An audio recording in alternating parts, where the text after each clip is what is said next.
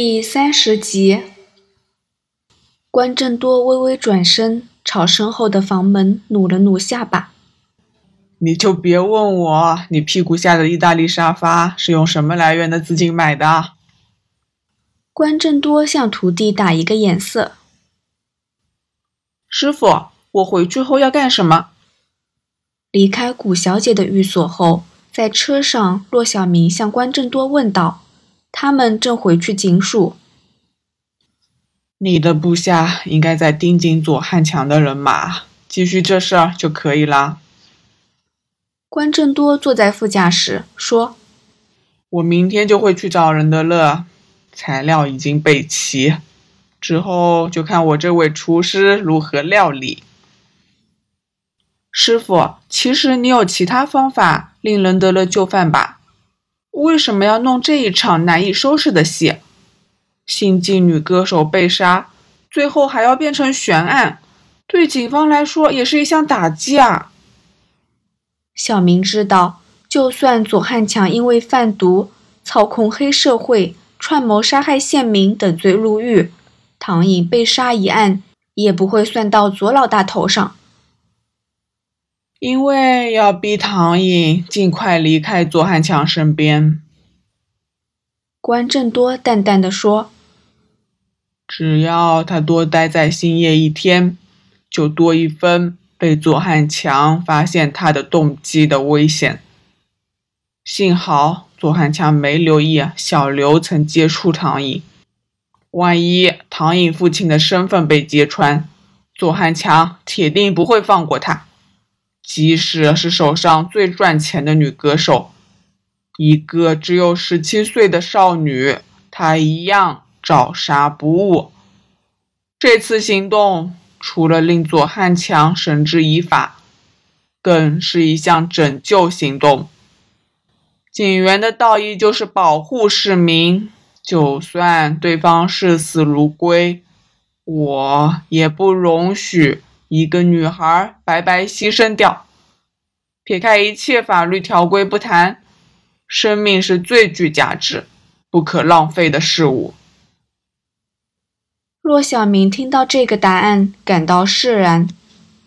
对师傅来说，他可以无视一切，用尽卑鄙手段去完成目的。但他重视每一个人的生命，哪管对方只是一个素昧平生、微不足道的十七岁少女。事情的发展一如关正多所设计，任德乐在两天后愿意向警方提供。大量红衣连的情报，包括左汉强贩毒的证据，而左汉强手下的干部为求自保，纷纷供出老大的罪证。虽然有些指控的证据不足，但余下的亦足够检察官提告。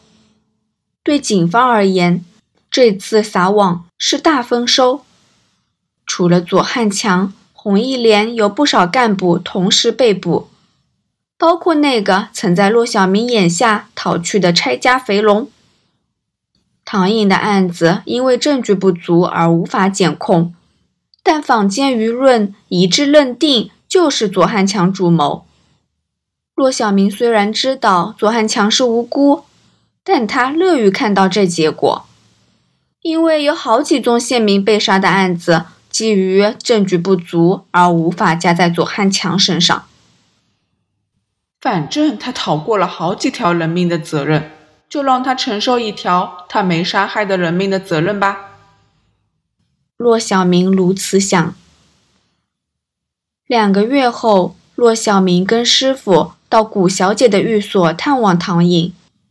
古小姐在家门外设置了针孔摄影机，骆小明刚按门铃，古小姐就从荧光屏看到访客的样子。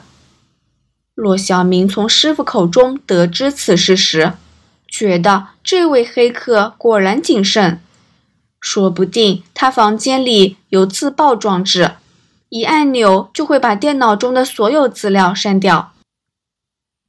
你是唐颖？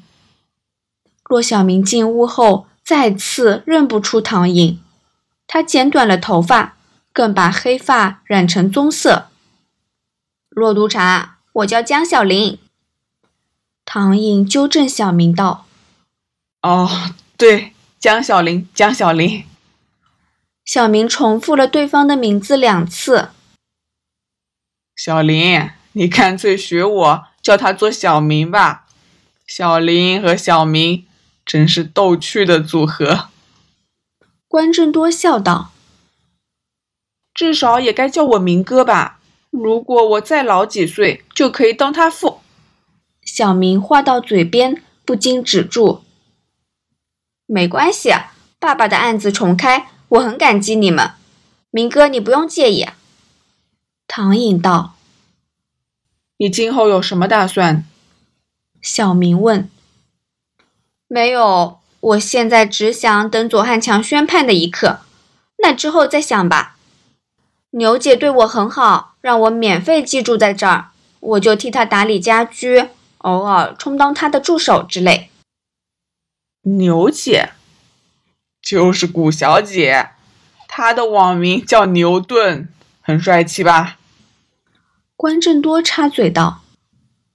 骆小明怔了一怔，他本来想劝说唐颖，还是不要太接近古小姐较好，毕竟黑客干的大都是非法勾当。可是他想到古小姐或许正偷听着他们的对话，再次把话打住。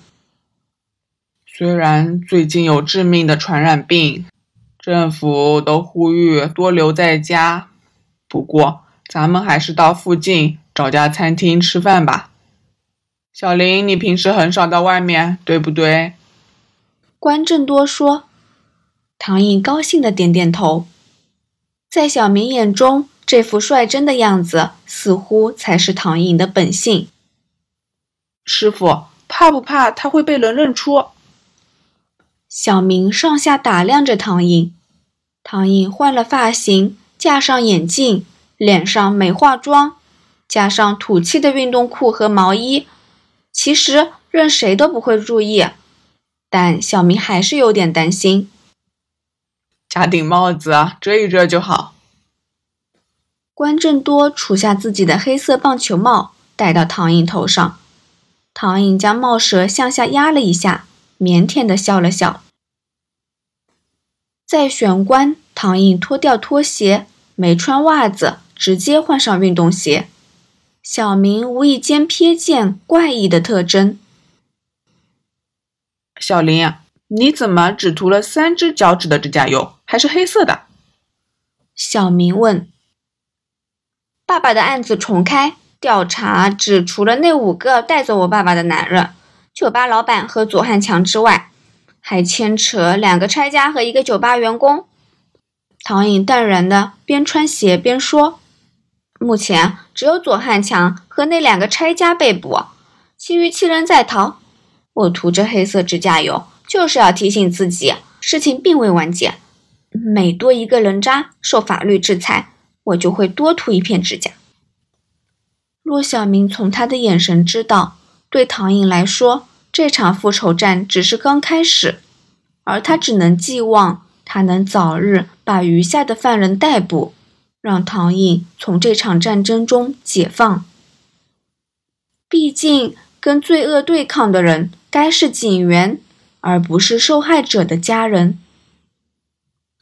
骆小明想对唐颖许下承诺，但他还是没有说出口，因为他知道。